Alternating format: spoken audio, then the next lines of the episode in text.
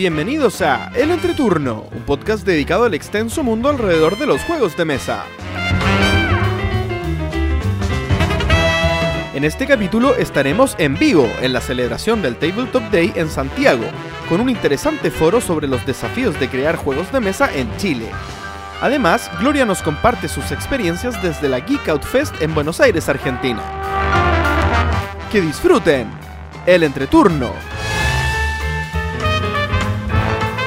Hola, ¿qué tal amigos? Mi nombre es JP Y yo soy Pancho. y estamos acá celebrando el Día Internacional de los Juegos de Mesa. Muchas gracias a todos por estar acá. Es un placer estar animando este próximo evento que va a ser este foro que estamos organizando para ustedes. Estamos en el Centro Cultural España, en un evento muy bien organizado por nuestros amigos de la distribuidora Skyship. Y junto a ellos también y junto a nosotros se encuentran editoriales como Within Play, Ludoísmo, Langley, Juguemos Más, tiendas como Warpic, Punto de Victoria, La Guarida del Topo y Fractal Juegos. Y también eh, amigos eh, presentando sus prototipos, que son juegos que próximamente estarán listos para, para salir a mercado, como Exoplanet, Cómo Ser Leyenda y Laura Mena. Nosotros somos, bueno, JP y Pancho, eh, también Gloria es la tercera integrante del podcast que lamentablemente hoy día no pudo venir, pero ya está en Buenos Aires en este momento cubriendo otro importante evento que es la Geek Out Fest. Bien. Somos un podcast llamado El Entreturno, como pueden ver. Llevamos eh, un poquito más de un año y medio generando contenido eh, dedicado al extenso mundo alrededor de los juegos de mesa, como solemos decir. En esta oportunidad nos complace traer eh, un, un- evento, una, una dinámica bastante entretenida que preparamos para ustedes, un foro de juegos de mesa, para el cual tenemos un sillón esperando por tres importantes invitados. Voy a presentar al primero. El primer invitado es de la empresa, de la editorial, perdón, Within Play. Es una empresa que comenzó el 2013 y a la fecha ya tiene cinco juegos en el mercado. Cazadores de tesoros, Ataque Zombie, Rompecráneos, Resistencia Nativa y Curruf. Juego del cual será un pequeño torneo y en el cual se regalarán dos copias del mismo. Que pase por favor Jorge Chilo Varela.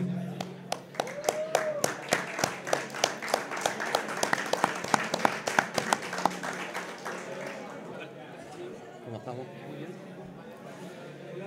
Oh, está, está apagado. ¿Aló? Ahí sí. Ahí Hola, sí. ¿cómo están? Soy Chilo Varela, eh, parte del equipo Within Play. Eh, nosotros en este momento estamos dedicados 100% a hacer juegos ecológicos. Y bueno, la idea es compartir nuestro trabajo en este momento, ya junto con nuestros colegas que van a subir ahora acá. Perfecto. El segundo, la segunda invitada más bien, es una representante de la editorial Juguemos Más, una empresa nacida el 2015 y que a la fecha cuenta con dos juegos en su catálogo. Juguemos Más Cerca, que tiene una versión en español y una en inglés, y que actualmente está demostrando eh, la 11 Coffee Tea and Party que saldrá a la venta a mediados de año en aquella mesa que está ahí. Y me refiero entonces a Carolina Baltra. Que pase, por favor.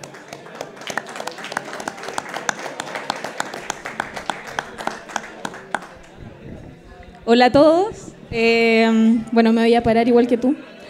Eh, bueno, yo soy Carolina, eh, soy de Juguemos Más. eh, somos una editorial pequeña, que en realidad, bueno, soy la editorial pequeña. Eh, y bueno, estamos haciendo, llevo dos juegos. eh, el primer juego tuvo relación con el vínculo en la familia y ahora estoy haciendo algo muy diferente, un juego asociado a las cafeterías. Eso. Muchas gracias, Carolina. Y nuestro tercer invitado es un conocido de la casa Entreturno. Él es un representante de la editorial Ludoísmo, que fue fundada en el 2008 y que a la fecha tiene cinco juegos en su catálogo. Necker, Cual, Seguro Ambicioso, Jaque y Los Tesoros del Rey Pirata. Próximamente incorporarán dos juegos más en su catálogo, Citosis y Primar, el cual pueden ustedes acercarse a aquella mesa que está ahí y eh, obtener una demostración. Me refiero a Pablo Céspedes. Por favor, adelante.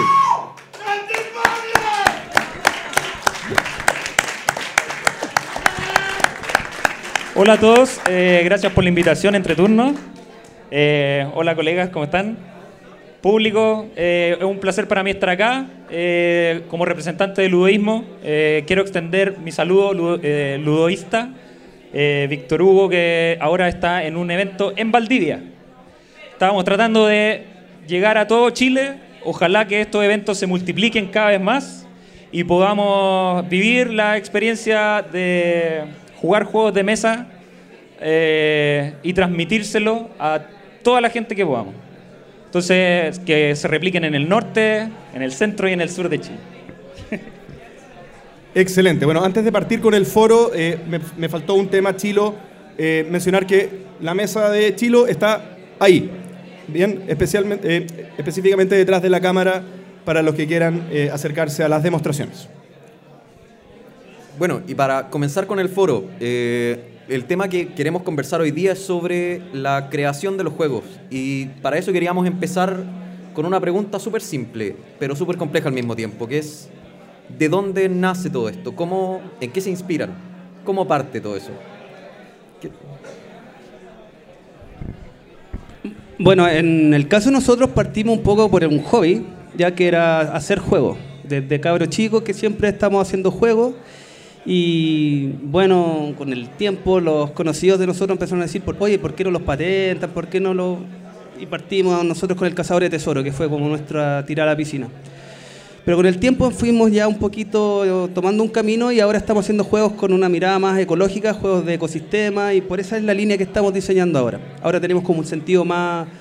Tenemos como una línea editorial más acotada. Antes era para cualquier lado, ahora estamos diseñando juegos ecológicos. De hecho, también nosotros estamos a punto de sacar un juego nuevo que se llama Toscasi, que es sobre ecosistemas marinos. Ya muy parecido a Curruf, pero en el agua. Está quedando una joya. Eso. Eh, bueno, yo la verdad es que entré a, este, este cuento en 2000, el 2015 a raíz de... Hice realidad un juego que comenzó como un proyecto de título el 2012 y, y bueno, la verdad es que desde ahí comencé. Eh, me, fue bien con ese juego en general. Eh, y bueno, y ahora estoy haciendo un segundo juego. Así hablando como en línea editorial, la verdad es que a mí me interesan dos caminos, que es lo que a mí me interesa armar. Eh, uno son los juegos con sentido, que en el fondo Juguemos Más Cerca tiene como ese esa línea. Cuando digo con sentido, bueno, todos los juegos tienen sentido, pero lo que voy yo es que es como hay una investigación detrás, algo social, digamos, que en el caso de Juguemos Más Cerca es potenciar el vínculo afectivo pero también me interesa una línea de fantasía, eh, de creatividad libre, que es donde está ahora la 11 Anti-Party. Entonces, eso, eso es lo que puedo decir. Eh, la verdad es que yo estoy por casualidad en este mundo. No, no te- el año pasado me descubrí esto, la, la verdad no tenía idea. Eso.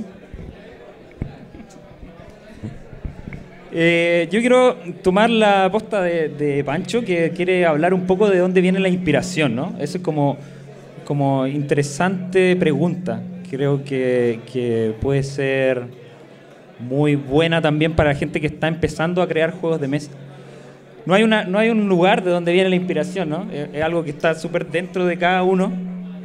Eh, en, nues- en nuestro caso, con Víctor Hugo, somos bien como er- pareciera errático a la línea que tenemos editorial, pero tiene sus fundamentos más o menos claros en que son juegos eh, no explícitamente violentos, por ejemplo. Eh, tratamos de que sean juegos más bien familiares, eh, abarcar al público a partir de la menor edad posible, ojalá. Eh, entonces, los temas son súper variados porque la inspiración puede venir de cualquier parte, digamos, de cualquier, eh, de cualquier cosa se puede hacer un juego, porque los juegos en verdad son una especie de simulación de la realidad o de una fantasía lógica, ¿no? Como la, la ficción, digamos, los juegos de ficción, eh, igual son lógicos. Por, por algo uno se, o, por lo menos atractivo, digamos. Porque uno se logra entrar en esos mundos, ¿verdad? Entonces, ¿de dónde viene la inspiración? Bueno, en nuestro caso, de muchas fuentes. eh, en, lo- en los juegos que hemos hecho, principalmente de temas que nos mueven mucho. Por ejemplo, a mí, la- la- como soy biólogo marino, a mí la, parte marina siempre me ha llamado la atención, igual que el chile. Somos colegas de, de profesión, además. Entonces, es muy divertido que, por ejemplo, los Tesoros del Rey Pirata, ¿de dónde viene? Eh, absolutamente de las historias, de los libros que uno ha leído cuando chico, ¿cierto? De la historia de los piratas en Chile. Eh, entonces es bien interesante que la inspiración viene de la realidad, ¿cierto? Hay algo que te mueve por otra cosa, por cosas sentimentales, por, porque cuando chico escuchaste las historias, qué sé yo, y van quedando en tu, en tu memoria. Y a la hora de hacer un juego recurres a esos eh, temas que son eh, agradables para uno. Eso. Algo, disculpa. Que yo en realidad, eh, sí, igual quiero decir algo con respecto a la inspiración. Porque como vean, para, para que vean que hay distintos, o sea, yo creo que hay tantas fuentes como personas, ¿cachai? De inspiración. En mi caso personal, ah, en mi caso, qué redundante lo que dije, pero eh, a mí me inspiran las imágenes. Yo la verdad es que soy súper visual y por lo general los juegos me surgen normalmente desde una imagen.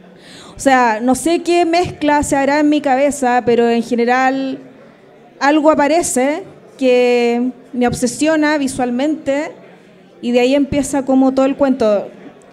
Digamos que a mí se me aparece la imagen y después se me aparece el tema, no al revés.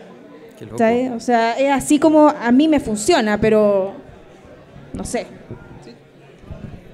Ya, y hablando del tema de la inspiración un poco, que yo di una respuesta así súper acota, pero Pablo ahí me dio pie para que se me ocurriera. Con el Dani, ya, eh, nuestra primera inspiración viene de los flippers, de ir a los flippers. Nosotros cuando íbamos a los, o sea, yo cuando iba a los flippers y jugaba, no sé, al, al Wonder Boy, a todos estos juegos, yo cuando llegaba a la casa no tenía consola, no tenía nada parecido y el Atari era gráficamente nada al lado del- de, los flippers. Entonces yo empezaba a hacer esos mismos juegos, pero lo hacía funcionar con dados. ¿Ya? Y mi hermano, que es 10 años menor que yo, era el conejillo de India de estos juegos. ¿Cachai? Entonces jugamos a las tortugas ninja, al de los vaqueros, no sé, todos esos juegos que uno jugó alguna vez en los flippers, los traducíamos a, a, a- a tablero. Así que yo le, muy agradecido de los flippers. Oye, pensando un poco en, la, en el proceso de la, de la creatividad inicial en un juego, y, y- por dónde viene un poco eh, esta gesta inicial de lo que dices tú, de que con las imágenes, por ejemplo, se te viene la primera eh, idea de un juego. ¿Viene más por lo que ustedes quieren comunicar, por ejemplo, desde la biología marina, tratar de mostrárselo al mundo, desde la parte más social, tratar de mostrárselo al mundo, o ustedes leen lo que el mundo pide? y tratan de a través de los juegos eh, fomentar ese proceso creativo. ¿En qué dirección va un poco esto? Eh, buena pregunta. Eh, tiene un poco de las dos cosas, creo yo. Eh, es una especie de diálogo, creo. Eh, me atrevería a pensar que, por lo menos en nuestro caso, siempre ha sido tratar de llevar al jugador o jugadora a una experiencia. Los juegos en general son experiencias. Son experiencias colectivas, ¿verdad? Eso lo han definido ya en, en otros capítulos del entreturno. Pero, pero um, la idea es un poco eso, es como mostrar una experiencia que uno tiene con un conocimiento tal vez eh, y transmitirla.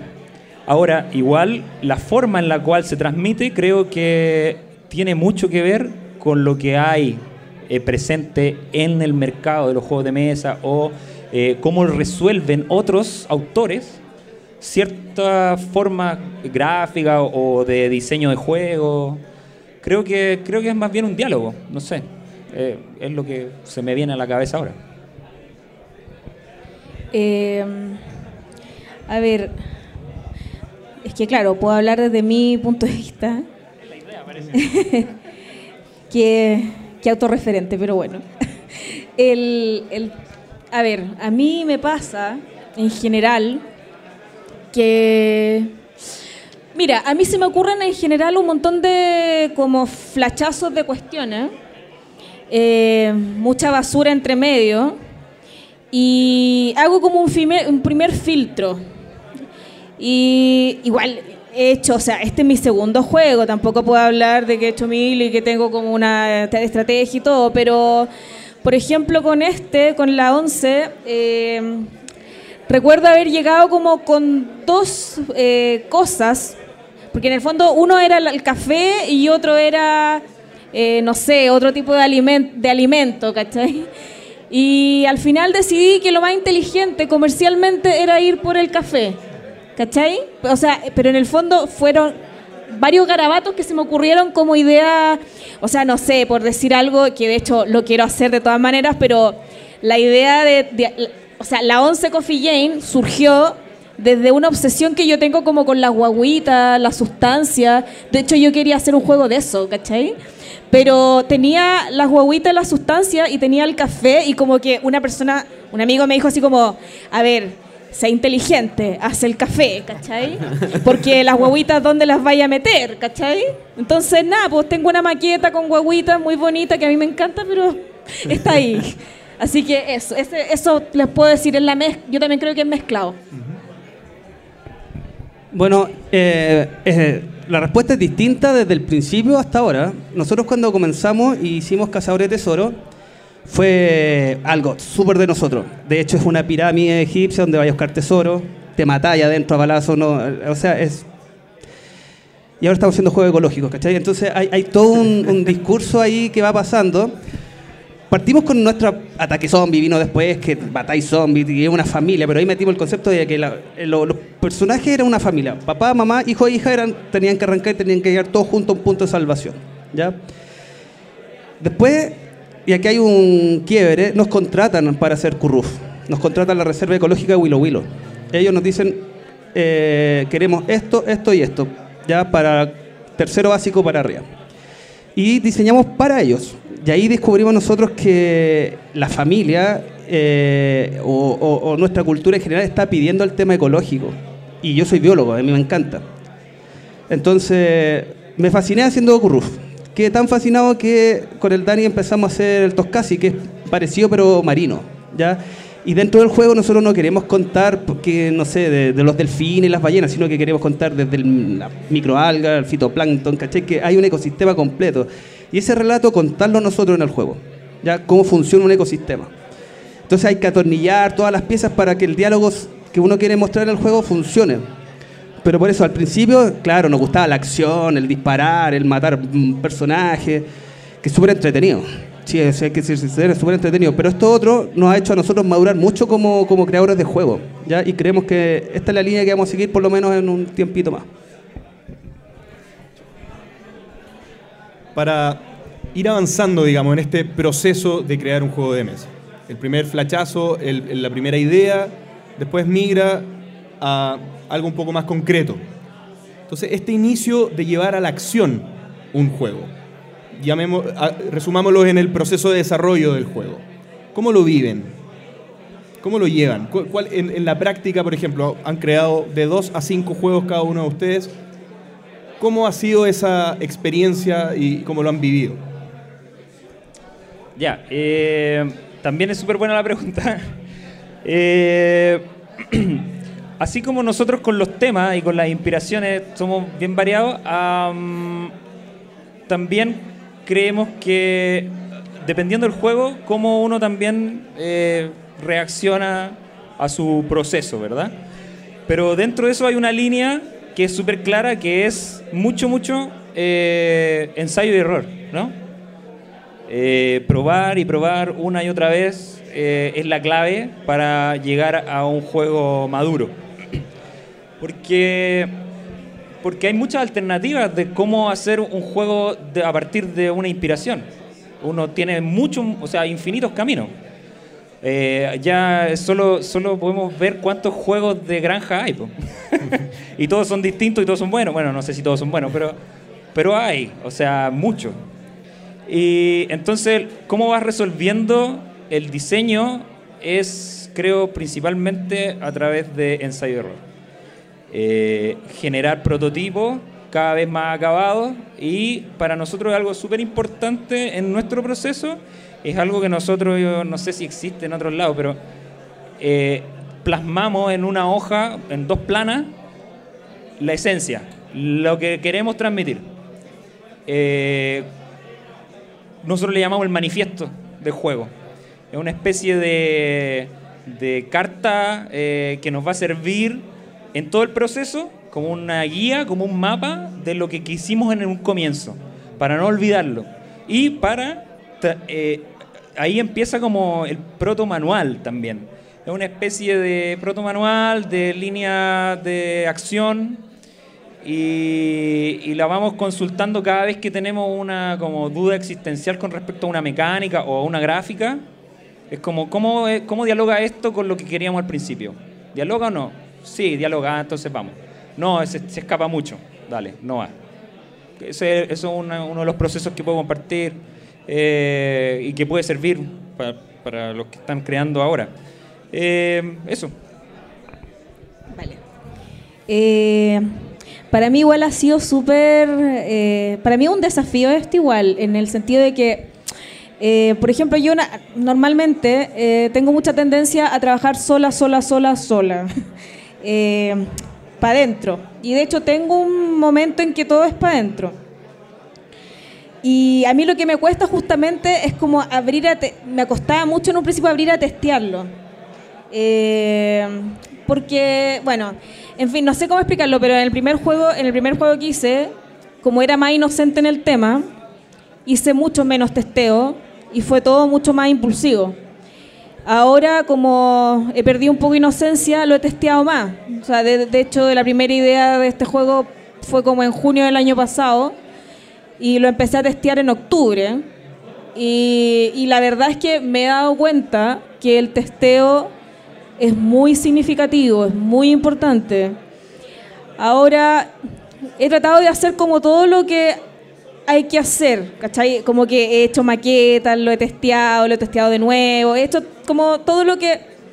De hecho, sin ir más lejos, creo que tú me, hablaste de algunas cosas y ya, lo que hay que hacer. Entonces, de hecho, bueno, el, el, resultado es eso. Entonces ahí voy a ver si el experimento funcionó.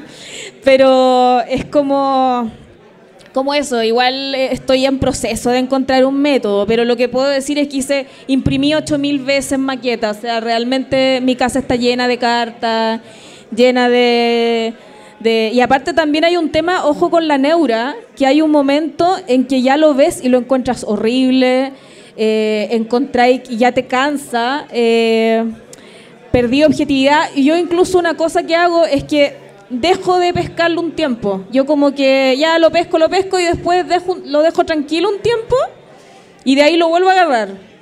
Y normalmente ahí es cuando hago los últimos tijereteos. Como eso.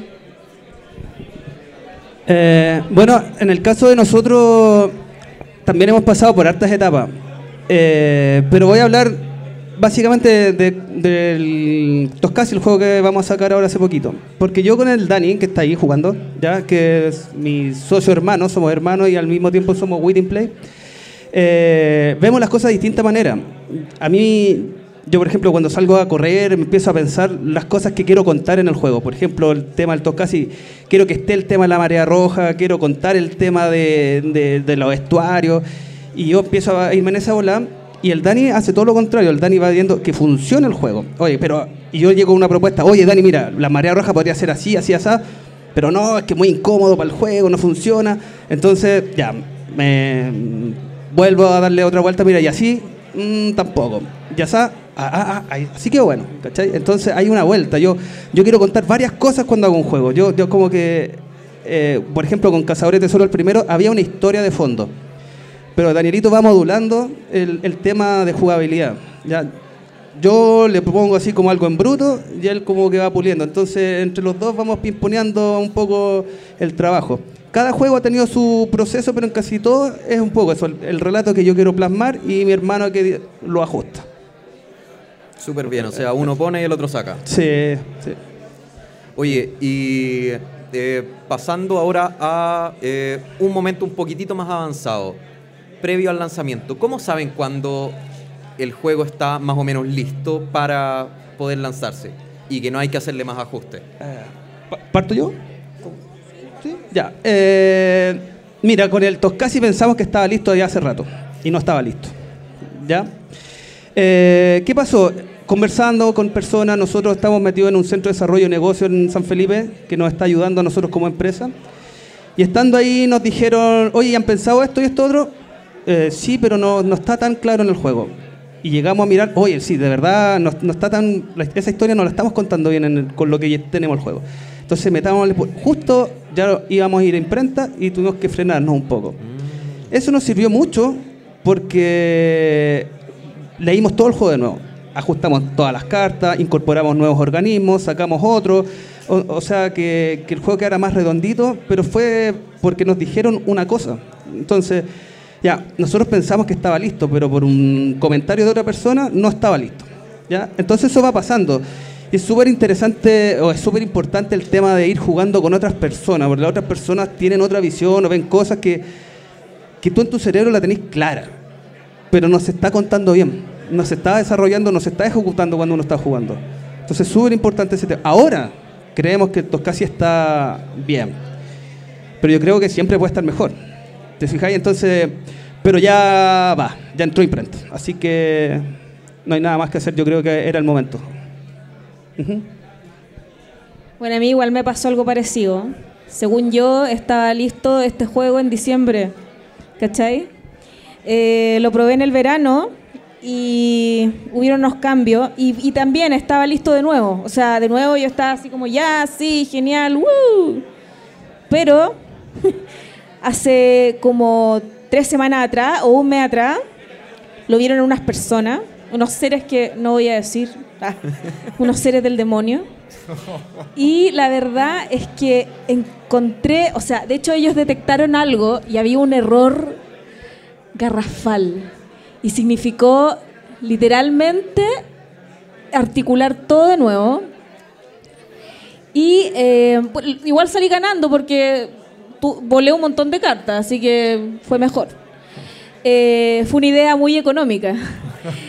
Ahora, eh, también quiero decir algo respecto a las sugerencias que uno toma o deja, porque es delicado como ver hasta qué punto aceptáis las sugerencias y hasta qué punto no, porque al final tampoco le, po- le podéis dar hacer caso a todo el mundo, ¿cachai?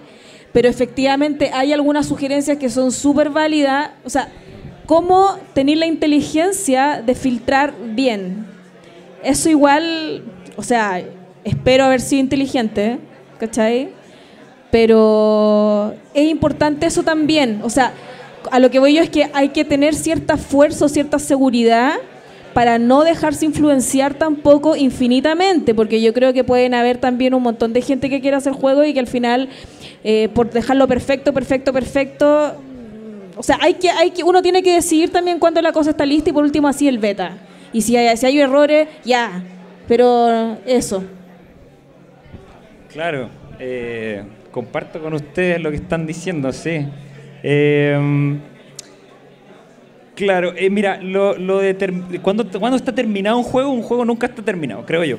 Siempre algo se le puede hacer, siempre hay un error que hasta puede ser que haya un punto de menos, es porque no está terminado. Eh, el el- como el tema es eh, lidiar bien con la neura, como decís tú, ¿no? Es como decir así, ya, dale, está lo suficientemente bueno como para que vaya. Lo suficientemente bueno como para que se vaya. Y que se vaya y que, y que, y que viva su vida de juego, ¿cachai? es muy entretenido porque eh, de ahí salen las segundas ediciones, la edición revisada, eh, la edición con la expansión, qué sé yo, ese tipo de cosas que también son muy bonitas como procesos, ¿cachai? Eh, eso por un lado. Lo otro es que, como co- hablando un poco de lo que, agarrándome un poco de lo que decías tú, como el tema de las críticas al momento de mostrar los prototipos alfa, beta y el ciego, digamos. Eh, una de las pegas más difíciles, creo yo, del diseño de juego es cómo, cómo aunar los, los distintas críticas que hay. Cómo discriminar si una crítica está en lo correcto o no. Y eso eh, es un proceso súper difícil.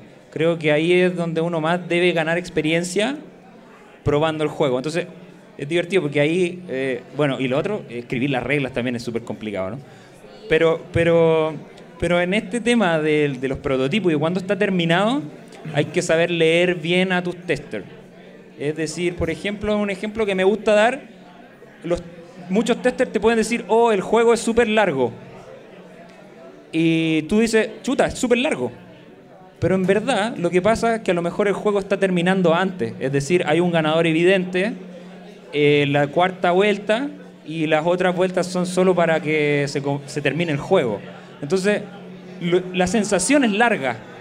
El, el- el- el tester te va a decir, es largo. Pero ¿por qué él lo siente largo? No porque el juego sea en tiempo largo.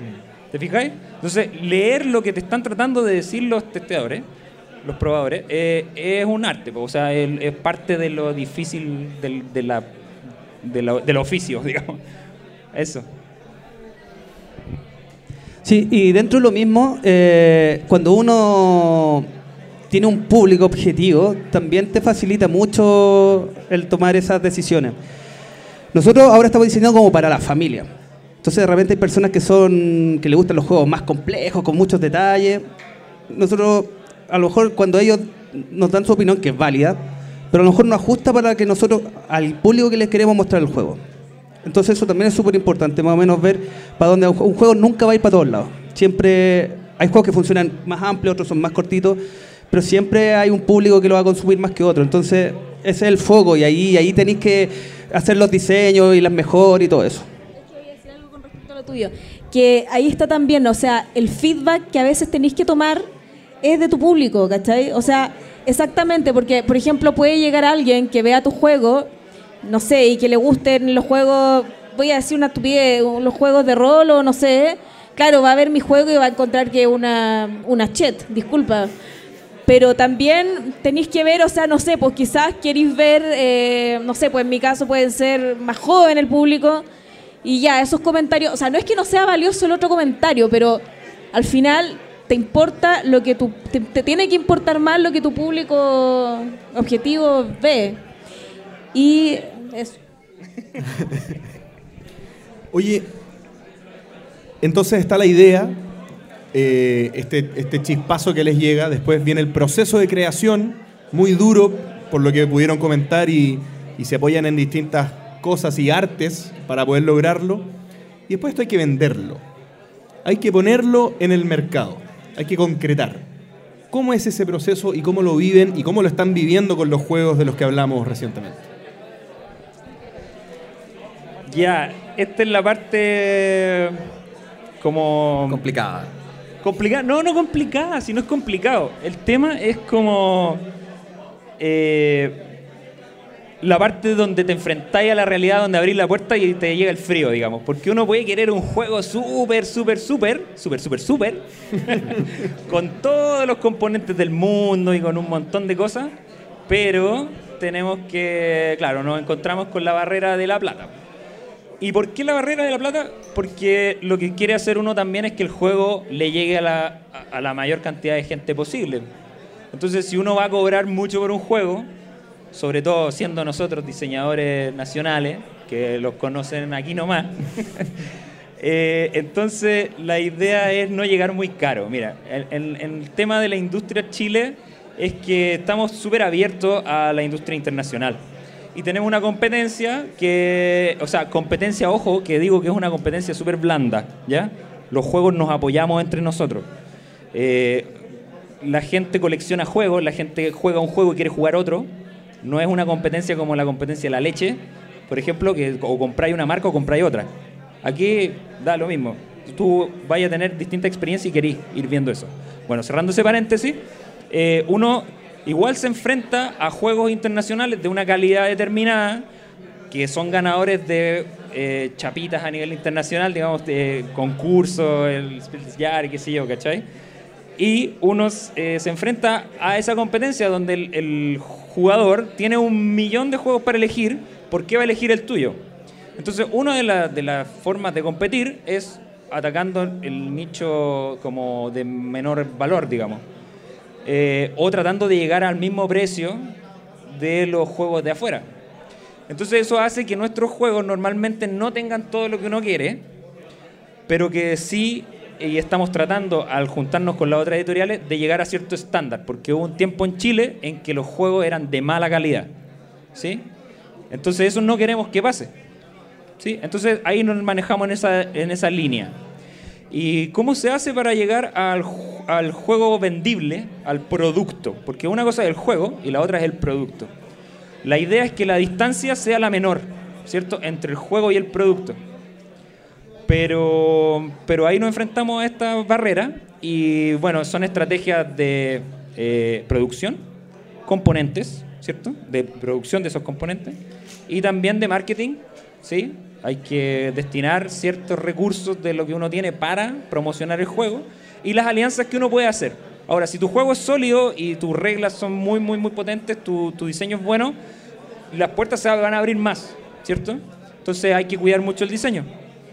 Eh, pero sin duda lo que hace competitivo no un juego eh, el precio de costo y el precio de venta público y el valor percibido del público. Bueno, eh, yo estoy a una escala bastante menor, ¿ah? pero voy a contar una triste historia. voy a... Escuchen una triste historia, no, de verdad.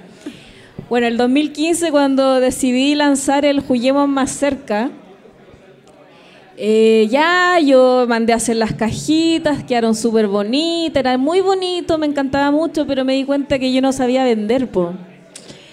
Entonces, eh, bueno, mucha vergüenza no tengo en general, pero sabéis que vender me producía entre que me daba vergüenza, en que me daba lata cobrar, en que ah, también fue todo un tema cachar el precio, porque esto también es algo que quizás, no sé si les pasa a, las personas que diseñan juegos, pero bueno, yo soy diseñadora y a veces suele pasar, no sé si han visto de repente en alguna feria personas que venden un cuaderno hecho a mano en 20 lucas. ¿Ya? Y que en el fondo dicen así como, no, es que el, el, trabajo hecho a mano es invaluable, qué sé yo, pero un cuaderno no puede costar 20 lucas, ¿cachai? Entonces, eso pasa también con los juegos y en general con cualquier producto o sea, sí, un cuaderno puede costar puede costar una cantidad de plata inigualable, pero hay que pensar, o sea, se lo vaya a vender a 10 personas quizás, ¿cachai? Pero hay que pensar cuánto la gente está dispuesta a pagar por algo. ¿Cachai? O sea, en el fondo yo podría vender mi juego en 50 lucas, pero ¿quién me va a comprar eso? ¿Cachai? Porque la gente no paga 50 lucas por un juego. Bueno, creo que algunos sí, pero tiene que ser un tremendo juego, ¿cachai? O sea, no sé, no sé si me, entiendo, me explico. Bueno, ¿por qué una triste historia? Porque el 2015 yo decidí ponerme a trabajar de vendedora, o sea, vendía cursos online por teléfono, ¿cachai? Y sabéis que ese trabajo, que igual lo odié, de hecho casi me mato en el camino, renuncié como tres veces, no fue un chiste. Pero eh, lo bueno es que después de eso quedé súper curtida, po. O sea, en el fondo a mí después, de hecho yo después vendí el Juguemos más cerca, llamaba a los jardines, llamaba a todos lados, andaba, me da lo mismo ir a terreno, anduve en terreno vendiendo juegos yo. De hecho, no sé bien cómo voy a vender este, pero por lo menos el Juguemos más cerca, como tenía un nicho tan agotado, yo iba a los jardines, a la guardería y a los after school. Eh, bueno, y de hecho, eh, ¿qué, ¿qué iba a decir? Que al final vender es crudo, vender no es fácil vender, hay gente que tiene que nace con la habilidad innata de vender, o sea, e incluso es divertido porque la gente como que desmerece un poco la venta, como que, no sé, eh, estudiaste ingeniería o estudiaste no sé qué cosa y vender es como, ay, es vendedor, como que no le dio para más, más o menos, ¿cachai? Y en verdad es una, es una habilidad innata, o sea, es un don la gente que vende, ¿cachai? De hecho, yo quiero en algún momento encontrar una persona que tenga ese don, ¿cachai? Eso, eso puedo decir al respecto. Y es muy importante porque sin Lucas, con Lucas baila el monito al final. Bueno, yo con el Pablo somos súper parecidos. Somos ilustradores, biólogos marinos, diseñamos juegos, yo hago cómics. Pero yo en mi caso, yo creo que te pasó lo mismo, no somos vendedores. O no éramos vendedores. ¿Ya? Entonces ese es un tema súper difícil. Nosotros cuando sacamos Cazadores de Tesoro teníamos las copias ahí y ahora que hay que hacer venderlas. Y empezamos a ir a ferias a ferias, a ferias, a ferias, ¿cachai? Estamos en los malls de jueves a domingo. Ganábamos plata, pero matábamos mucho tiempo. Y el tiempo creativo empezó a bajar así. Y el tiempo de venta era así. Pero ya dejamos de estar creando y era penquísimo estar en las ferias. No nos gustaba para nada. Eh, yo creo que vuelvo a decir lo mismo. Curru fue un quiebre en nuestro proceso creativo. porque cuando hicimos Curruf, eh, nos dimos cuenta que había un producto que a la gente le empezó, le empezó a gustar sin que nosotros nos moviéramos de nuestro escritorio. Oye, yo quiero el juego, yo quiero el juego. De hecho, un, un amigo que tiene una tienda que se llama Taller 7 Colores empezó a vender el juego más que cualquier otra tienda de juego. Y una tienda de animales. Entonces había un interés por el juego, por una tienda no, no de mascotas, sino que vende libros de animales, poleras de animales, y ahí el juego se, vendía, se vende mucho. Y no tiene nada que ver con los juegos. Eh, entonces nosotros como, como creadores de juegos eh, no teníamos la habilidad de, de vender. po. Así que ¿qué hicimos? Nos metimos a un centro de desarrollo de negocios en San Felipe, ¿ya? que nos está ayudando a hacer eso. O sea, nos metimos hace como dos meses y de verdad que nos cambió la vida. Nos empezaron a manejar, nos hicimos una canvas, ¿cachai? Y a partir de eso empezamos a trabajar, a darle vuelta, vuelta. Entonces ellos como ven todo de forma empresarial, hicieron esto, mira, el plan de marketing. Ahora dedíquense a esto, saquen el Toscasi, después que saquen el Toscasi, dedíquense a venderlo, vamos a vender así. Y nos empezaron a ordenar un poquito. Así que para nosotros eso todavía no tiene frutos, pero llevamos dos meses como trabajando ya esa parte que nosotros no la teníamos desarrollada para nada. Eso. Bueno, muchas gracias. Eh, yo creo que recorrimos de alguna manera todo el proceso, desde la parte creativa, el desarrollo, la puesta en mercado de, los productos. Eh, muchas gracias por, su- por sus comentarios, estuvieron muy buenos, pero me gustaría que brevemente nos pudieran contar cada uno de ustedes cuál es la visión que tienen a futuro. Y acá los límites los ponen ustedes, de- puede ser de ustedes como miembros de la industria, sus empresas, o Chile, o Sudamérica, pero hasta Sudamérica, en el fondo, porque o el mundo, eh, o el universo. Europa y, y Norteamérica probablemente ya tienen un- una madurez y una curva mucho más empinada. Entonces, ¿cómo ven ustedes desde Sudamérica hacia ustedes esta visión a futuro y cómo se sienten partícipes de ella? Bueno, yo creo que mm, ¿Esta no es buena pregunta? es buenísima. no, pero es que estoy tratando de pensarlo porque nosotros todos somos parte de ESMA, ESMA Chile, que son la- las editoriales de juegos de mesa asociadas. Eh, es bonito que nosotros hemos tratado de hacer un trabajo en conjunto, porque sabemos que como nuestra, nuestro rubro, digamos, se apoya en sí mismo, como lo, lo que le estaba comentando delante, que es una competencia súper blanda, en verdad, porque alguien que pruebe el Curruf va a querer comprar eh, el, el Juguemos Más Cerca, ¿cómo se llama tu juego? Sí, ese. Café. 11 La café. 11 coffee. 11 café.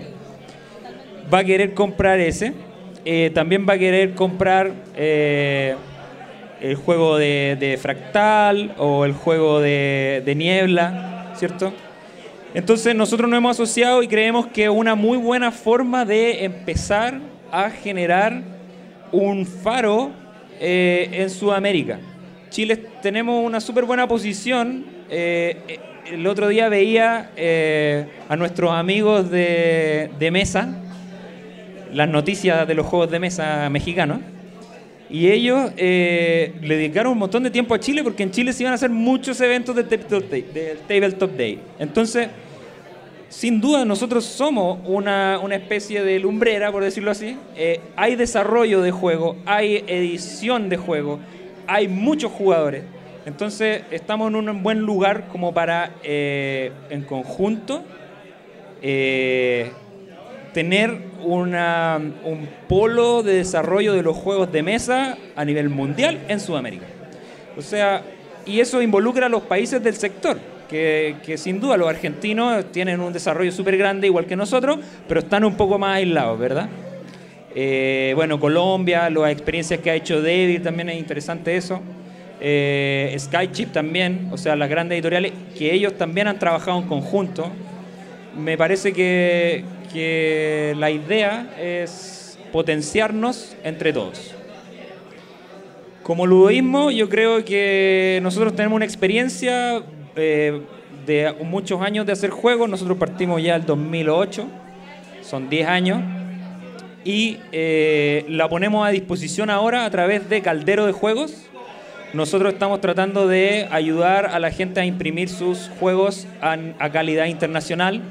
Entonces con eso eh, aportamos ahí un granito de arena que puede ayudar a mucho.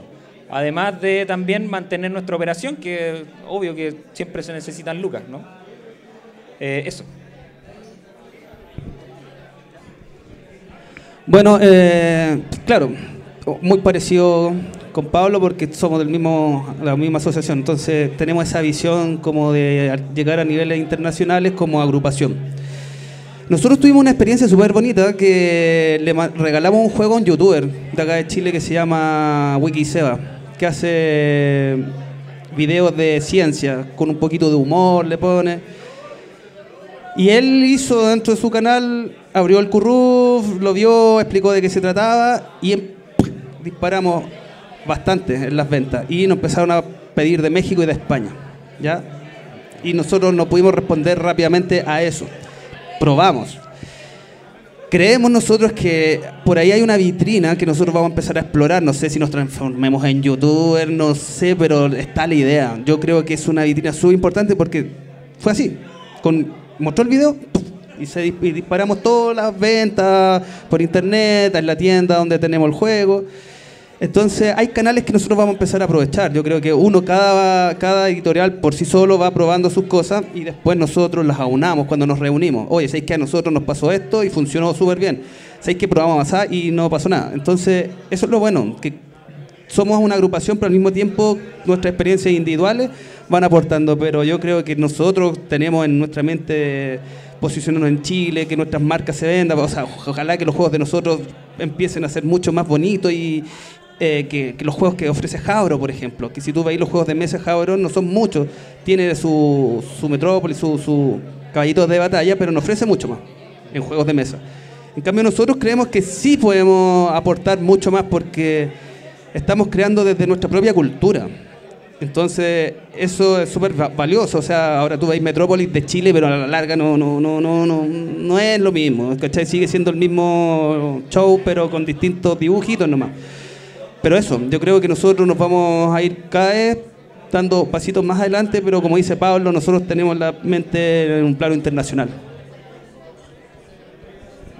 Eh, mira, yo estoy de acuerdo con que hay que exportar.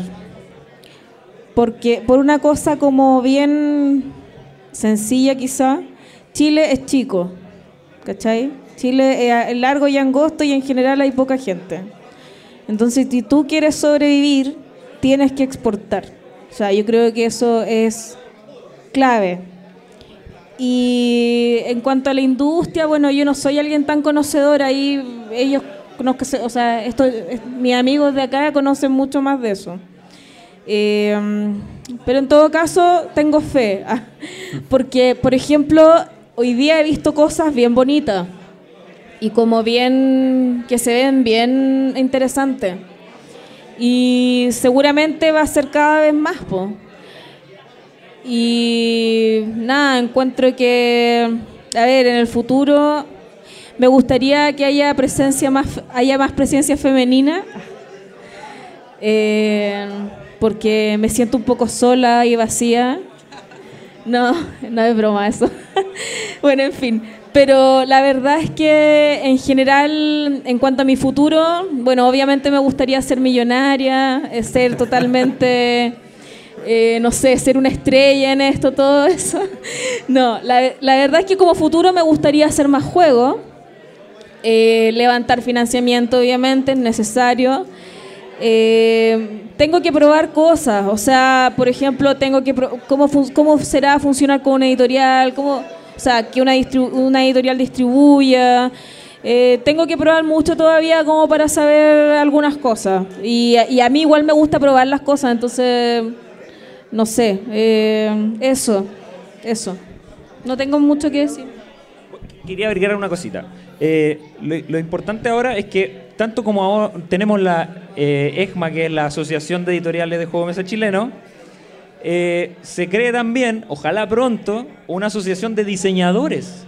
Porque no solo las editoriales tienen juegos de mesa, los diseñadores independientes también tenemos que agruparnos y trabajar con las licencias. Y ojalá que las editoriales chilenas empiecen a no solo autoeditarse, porque no sacamos nada con, con que cada persona que, que tiene un juego quiera hacer una editorial. Por lo, ideal y en una, en una industria desarrollada, digamos, los, los diseñadores de juegos tienen juegos, las editoriales los toman, los desarrollan y los venden a las distribuidoras. Entonces es muy interesante que nosotros tenemos que crear ahora un semillero que existe, pero tenemos que empezar a, a juntarnos los diseñadores para asumir nuestro oficio, ¿cierto? De diseñador y no querer hacer un editorial por ser diseñador, porque es un camino muy largo, muy difícil y al mismo tiempo eh, se pierden mucho esfuerzo y se pierden muchos buenos diseños porque el camino es muy duro, digamos, es muy, muy, muy, muy eh, empinado, ¿cachai? Entonces creo que es importante eso, que nos juntemos y que trabajemos a los diseñadores hartos. Y que esas licencias también se vendan en el extranjero, que es muy importante, porque a lo mejor no solo las editoriales chilenas pueden hacer eso, sino que editoriales eh, mejor posicionadas que las chilenas tomen los diseños de los chilenos y los transformen en juegos internacionales, ¿por qué no? Perfecto. Eh, chicos, les quiero agradecer su presencia acá. Sin duda, eh, excelente su participación. Nos permitieron recorrer entonces en Chile cómo se genera este ciclo de vida de los juegos del cual ustedes son protagonistas. Así que les quiero pedir, por favor, un aplauso al Chilo, Carolina y Pablo Céspedes.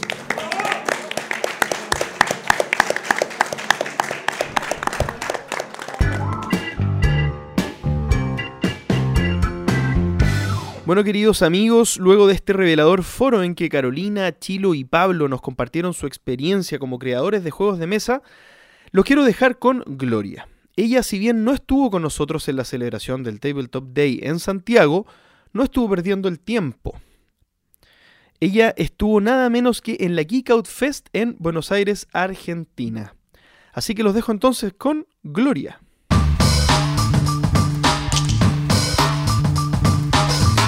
A continuación conversamos con los tres nominados a los premios Alfonso X, premio argentino al autor, eh, reconocimiento al autor de juegos de mesa de este país. Así que eh, espero que disfruten este diálogo. Bien cerquita. mi nombre es Matías Arabia, soy el diseñador de Geek Out Masters. Eh, ¿Cómo se me ocurrió la idea del juego? En realidad surgió un poco porque, así como el nombre se llama Geek Out Masters, eh, la gente de Geek Out, que es la que organiza eventos eh, acá en Argentina, generó un concurso en el que a través de su logo, que eran dos dados con seis caras relacionadas con todas las cosas geek, cómics, cómics juegos de mesa, ciencia ficción, fantasía, etc., había que generar un juego utilizando esos dados. Se podían agregar componentes o no, pero bueno, hicieron el concurso, yo presenté este juego que utiliza solamente los dados. Eh, y nada, y salí ganador, entonces el premio al ganador era que publicas en el juego. Eh, pero bueno, un poco la idea surgió eso, del concurso. Eh, me sirvió porque obviamente al tener limitaciones a la hora de diseñar, como que es más fácil que se te ocurra una idea. Pero bueno, nada, publicaron el juego y ahora estoy ternado en los premios Alfonso de este año. Por favor. Mi nombre es Martín Odino, soy diseñador de Magus, eh, editado por eh, Randos Studio de Villa María, somos todos de Villa María.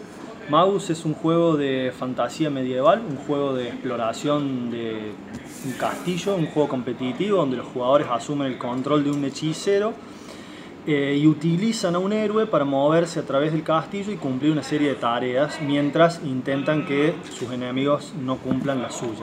Entonces, es un juego con mucha interacción, mucho, eh, mucho tira y afloje entre los jugadores, combates, monstruos, trampas, todo ese tipo de cosas clásicas del género. Bueno, mi nombre es Franco Toffoli, eh, soy el diseñador de Corona de Hierro. Eh, Corona de Hierro es un, juego de estrategia militar y política ambientado en la Italia medieval del siglo X y cada jugador es un noble que tiene que tratar de, a partir de movilizar ejércitos, enviar emisarios, hacer alianzas, eh, tratar de ser el noble más poderoso, digamos, de la época.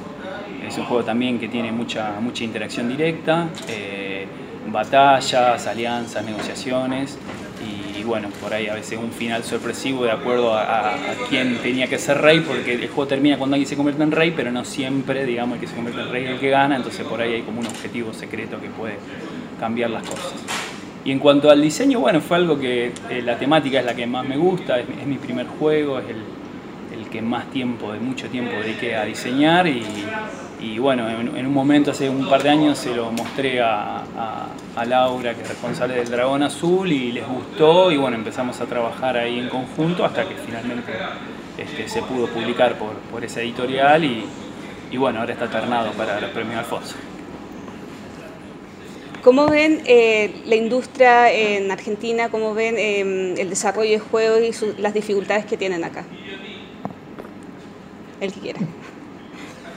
O sea, lo bueno es que está en aumento constante, digamos. O sea, desde, o sea, hoy no es lo mismo que hace dos años atrás, ni, ta, y, y, ni tampoco que hace cinco o siete, digamos. O sea, todos los años eh, aparecen cosas nuevas y cada vez con apuestas más interesantes, más arriesgadas, eh, en, sobre todo porque a, acá en Argentina siempre se fue muy conservador con el tema de los juegos de mesa, sobre todo con los juegos de autor.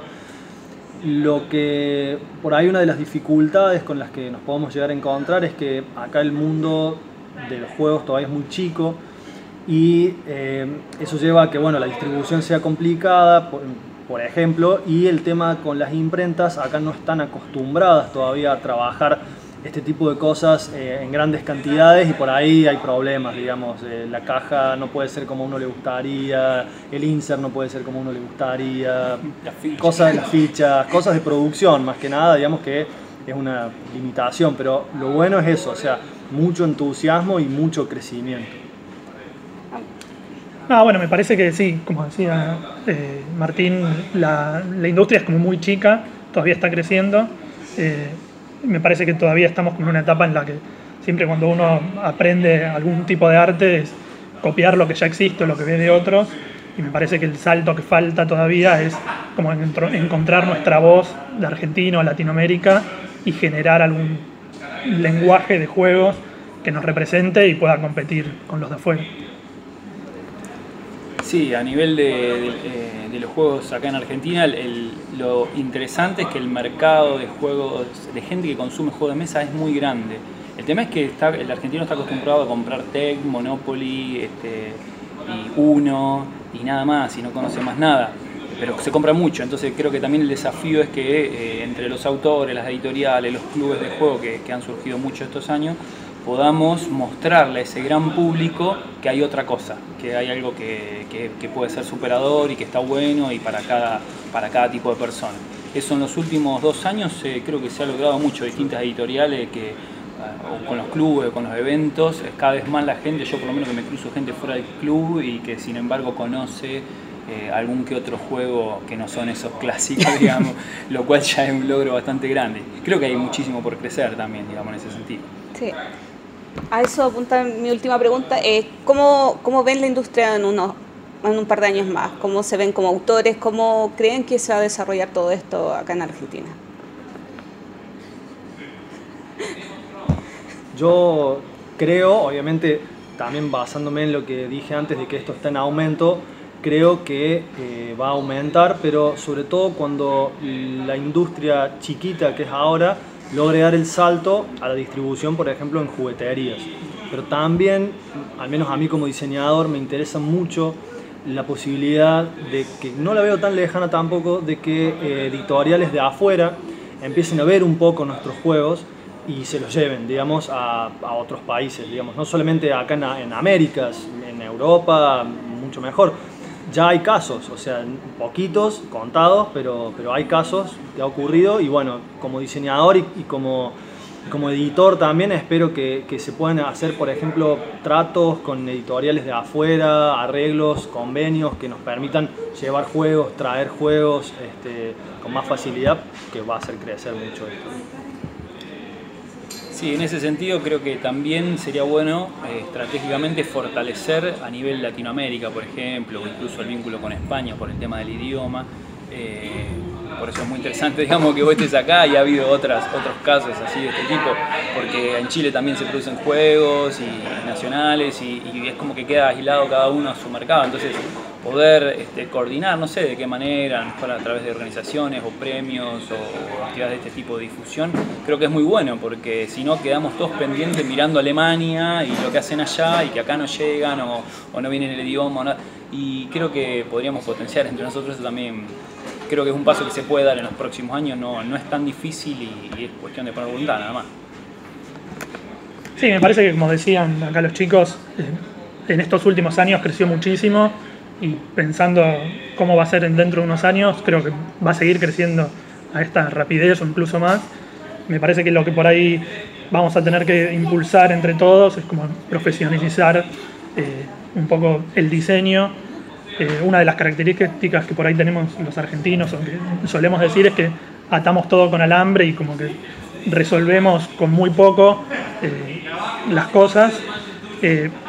Quizás me parece que está como esa característica la estamos usando mucho en la producción, como que mucha gente se autoedita y hay pocas empresas que editen, que hagan ese, ese trabajo. Y por ahí eso es como un doble esfuerzo, porque uno tiene que diseñar el juego y pensar en cómo producirlo. Creo que sí. Si resolvemos esa parte de la producción, vamos a tener mucho más tiempo para diseñar y los, los prototipos y los juegos van a ser mucho mejores.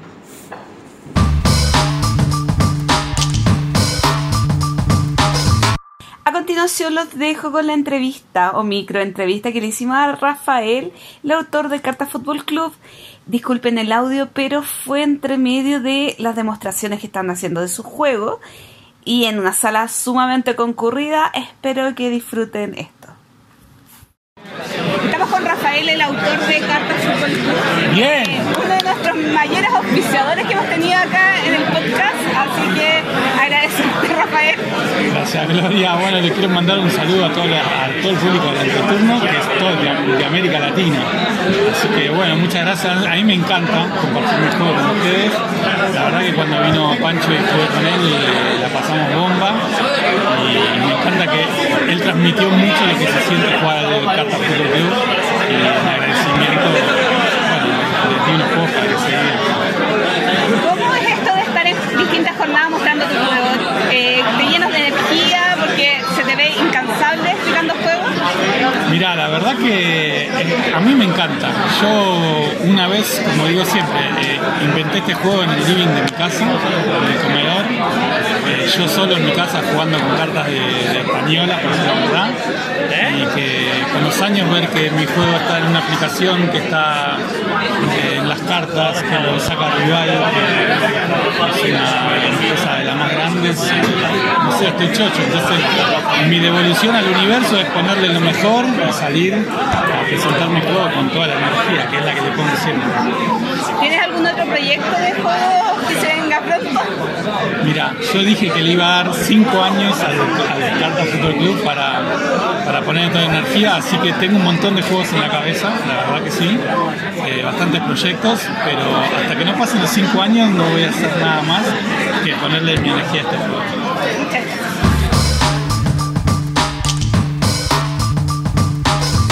Y en el marco de una total informalidad, eh, me invitaron a una parrillada en la casa de unos amigos y ahí entrevisté o traté, en realidad conversamos entre todos eh, de lo que fueron las conclusiones de Kick Out 4.0 eh, con Laura, con Witty, con otros amigos eh, que igual eh, dieron sus aportes, así que ahora dejo esta extrañísima entrevista. Hola, estoy un poco cansada, me han explotado todos estos días, me han tenido hasta altas horas de la noche trasnochando, todo, cajas. todo por jugar. Qué terrible esto de jugar juegos de mesa.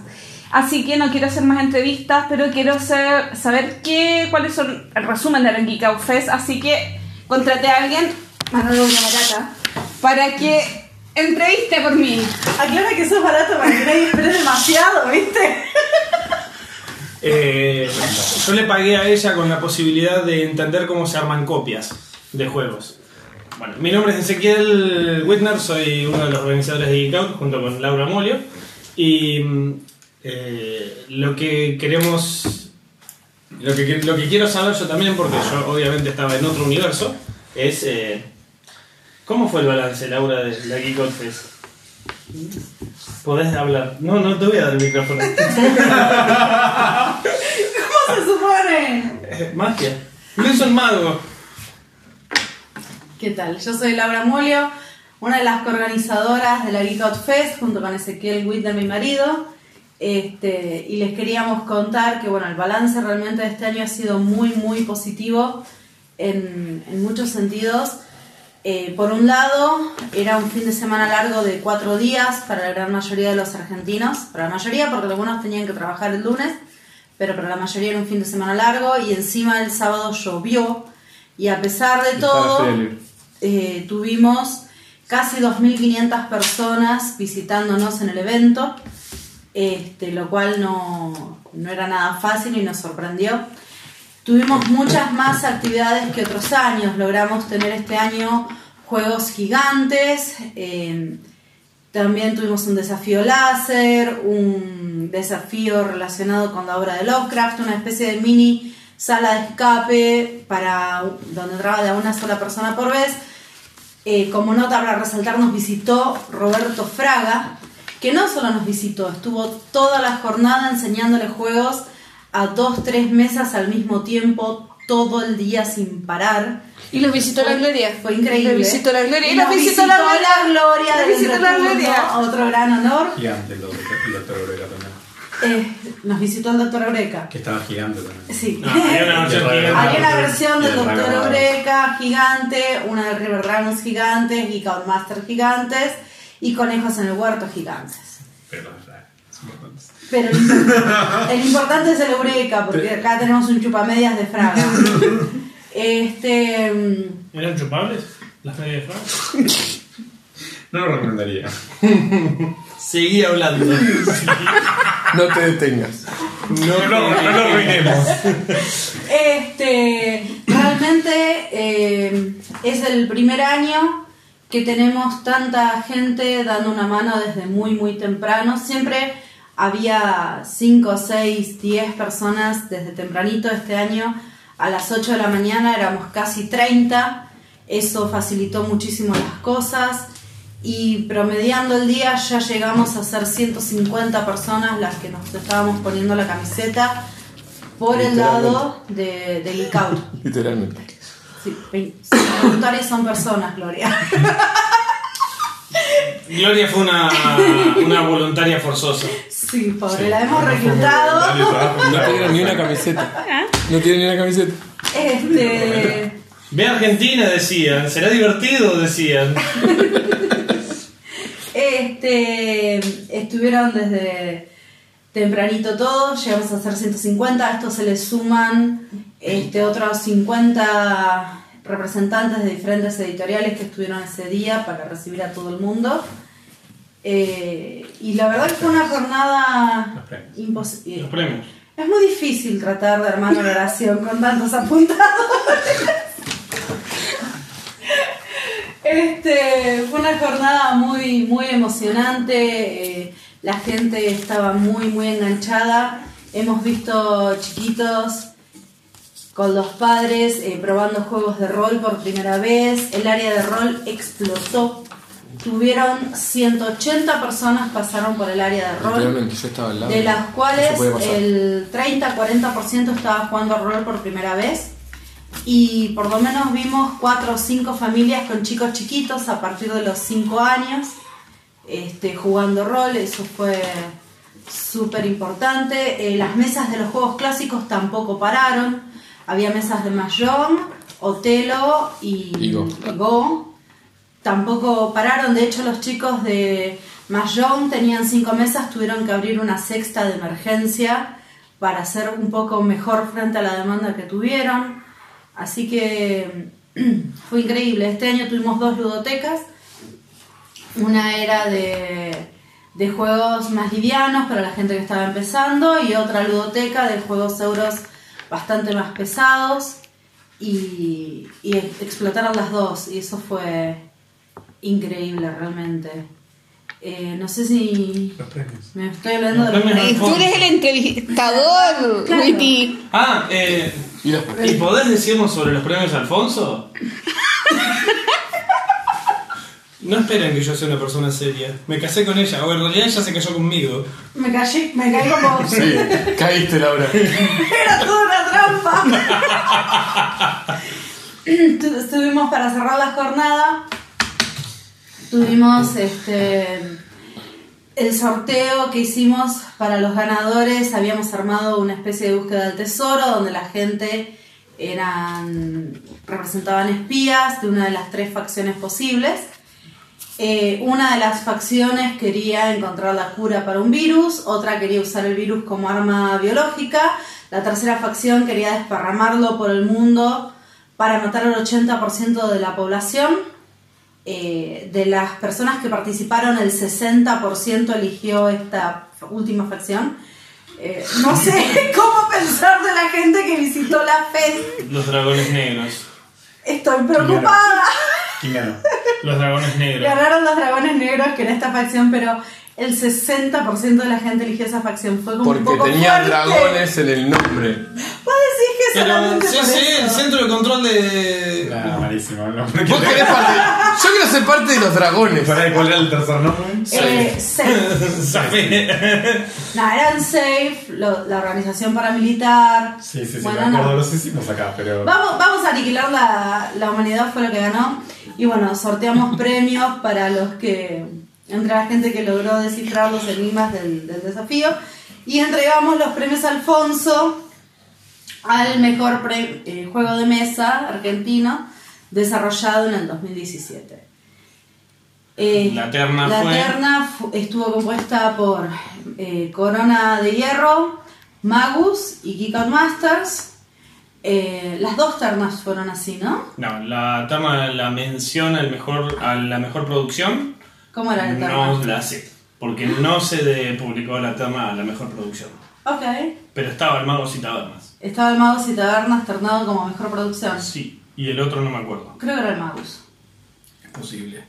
Es posible. Eh, pero bueno, los dos premios este año los ganó el Corona de Hierro, del Dragón Azul. Este, Hubo lágrimas. Le pegaron a alguien. No. sí, hubo gente que se emocionó y lloró. Y salió horrible en las fotos. Fue Gloria. Yo la vi. Todas las fotos espantosas. Mi mamá me va a matar. Ya no lo hizo en, en unos años. ¿Por qué te va a matar por eso? Pero bueno, la verdad que un, un gran orgullo, una gran sorpresa para mí, al menos, que no, no tenía ni idea. ¿Eh? Clara que el dragón azul También. también. Porque no Ah, el hecho. Tienen que escuchar el capítulo donde los entrevistamos, obvio. Claro. Claro. En un capítulo, en un capítulo previo. En un capítulo previo, nosotros contamos sobre nuestra vida. Chan, chan, chan. Ese capítulo no lo quiero ver. Era mucho más controlado que este espanto que estamos haciendo ahora, cansados, despeinados. Pobre JP. Me va a matar cuando escuche este audio. Perdón. Fue todo culpa de Gloria. Quiero que lo sepas. Yo recomiendo cinco latigazos. ¿O no? Epa, por ahí les gusta.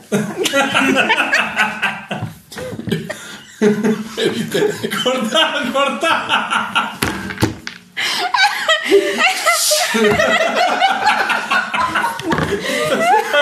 Muy lejos. Date escalera. Cerremos, dale, cerramos. Retomemos, retomemos. Bueno, al cierre de la jornada se entregaron los premios Alfonso al mejor juego de mesa eh, de autores argentinos editados en Argentina durante el 2017. Hubo dos categorías, el premio a la, La mejor mención. la mención a mejor producción y el premio al mejor juego de mesa. Los ternados para mejor juego de mesa fueron Geek Out Masters, Corona de Hierro y Magus. Ganó el Corona de Hierro de la editorial El Dragón Azul, tanto la mención para producción como eh, mejor juego de mesa. Este juego fue diseñado por Franco Toffoli, un rosarino que estuvo más de cuatro años eh, diseñando este juego y fue el, el primer juego que se le editó. Sí. No el primero que diseñó, pero el primero que, que logró editar. Así que eso es todo. eso es todo. Pobre Juan. Un saludo grande para todos los chicos del entreturno, para todo Chile y la audiencia que ustedes tienen que sobrepasa, traspasa la, la frontera. Porque acá es, es uno de los podcasts más, más escuchados. Y bueno, muchas gracias por enviarnos a la corresponsal. No puedo.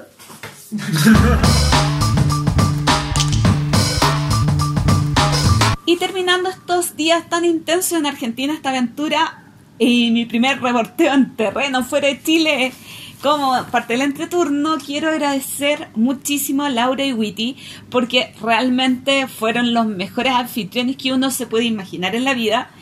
Eh, eh, uno los entrevistó, eh, creía que eran buenas personas cuando los entrevista, pero acá igual en Chile, muy simpáticos, pero realmente eh, sumamente acogedores y alguien que son personas que uno ya puede decir que son tus amigos. Eh, disfruté muchísimo estos días con ellos. Agradecer también a toda la gente que se acercó a saludarme, a conversar un poco conmigo, no sé, por ejemplo, le puse cara a Mael, que es una persona que creo que nos sigue desde el primer capítulo y siempre nos comenta. Eh, eh, harta gente me dijo, tú dijiste que nos dijera, que te dijéramos hola, no sé, Germán, Diego, Fabián, conversé con Joel, eh, con Sebastián de OK Ediciones, eh, igual estuve conversando harto rato con Luis Olcese, que es igual de eh, genial persona, eh, como se pudo apreciar mucho en la entrevista, un tipo genial. Eh, Roberto Fraga y su señora, gente simpática y ellos. Realmente la señora no hablaba casi nada de español, pero eh, muy simpática, muy buena gente y eso es lo más lindo de este hobby. Eh, y da lo mismo que yo vaya a un evento acá en Chile, que me junte con mis amigos, que conozca gente nueva o que vaya a Argentina. Es maravilloso ver eh, lo, acogedor que es el ambiente, eh, lo simpática que es la gente y que es, creo que una de las mej- mejores razones, una de las razones por qué jugamos. Además de disfrutar el juego en sí, disfrutamos el ambiente que rodea los juegos de mesa y para mí esa es de las cosas más lindas de este hobby. Y eso es todo. Eh, JP, adelante estudio.